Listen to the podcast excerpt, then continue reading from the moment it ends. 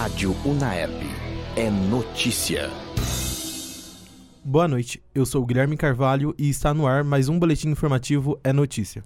E eu sou Roberta Mussato e acompanho o Guilherme na apresentação do nosso boletim. No último domingo, foi realizado em todo o Brasil o primeiro turno das eleições 2022. O resultado da corrida presidencial em São Joaquim da Barra foi favorável ao candidato Jair Bolsonaro do PL, que tenta reeleição e na cidade ficou à frente na disputa.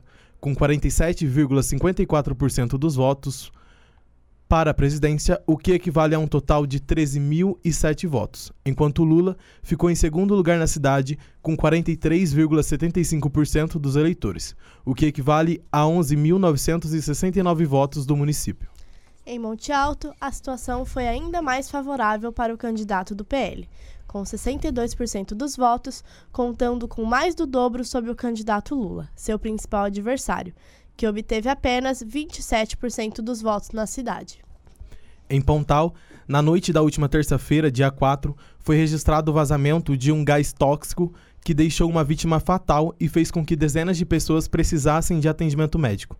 As autoridades locais ainda não sabem a origem do produto químico, mas suspeitam que seja de origem clandestina. A Polícia Federal realizou uma operação contra uma organização criminosa em Ribeirão Preto. O objetivo da operação foi desestruturar financeiramente a organização. Ao descobrirem que os principais comandantes da operação possuíam empresas de fachada com a finalidade de constatar de onde vem a renda aos bancos. As condutas irregulares são voltadas para os produtos eletrônicos em território nacional vindo do Paraguai.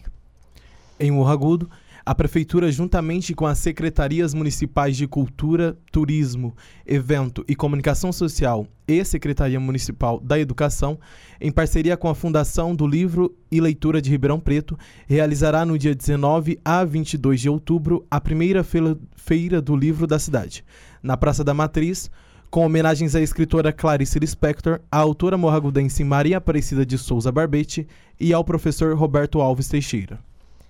Produtores de cebola estão planejando adiantar a colheita para conter novas altas do preço. Em uma distribuidora de Monte Alto, o preço do saco de cebola, que era 30 reais, passou para 80 reais, totalizando um aumento de 166% no valor. Segundo o agrônomo Tiago Boer, o preço elevado se deu devido ao aumento dos custos para a produção. Esse foi mais um Boletim É Notícia. Agora são 19 horas e 30 minutos. Fiquem agora com a programação da Rádio Naerp. Até mais.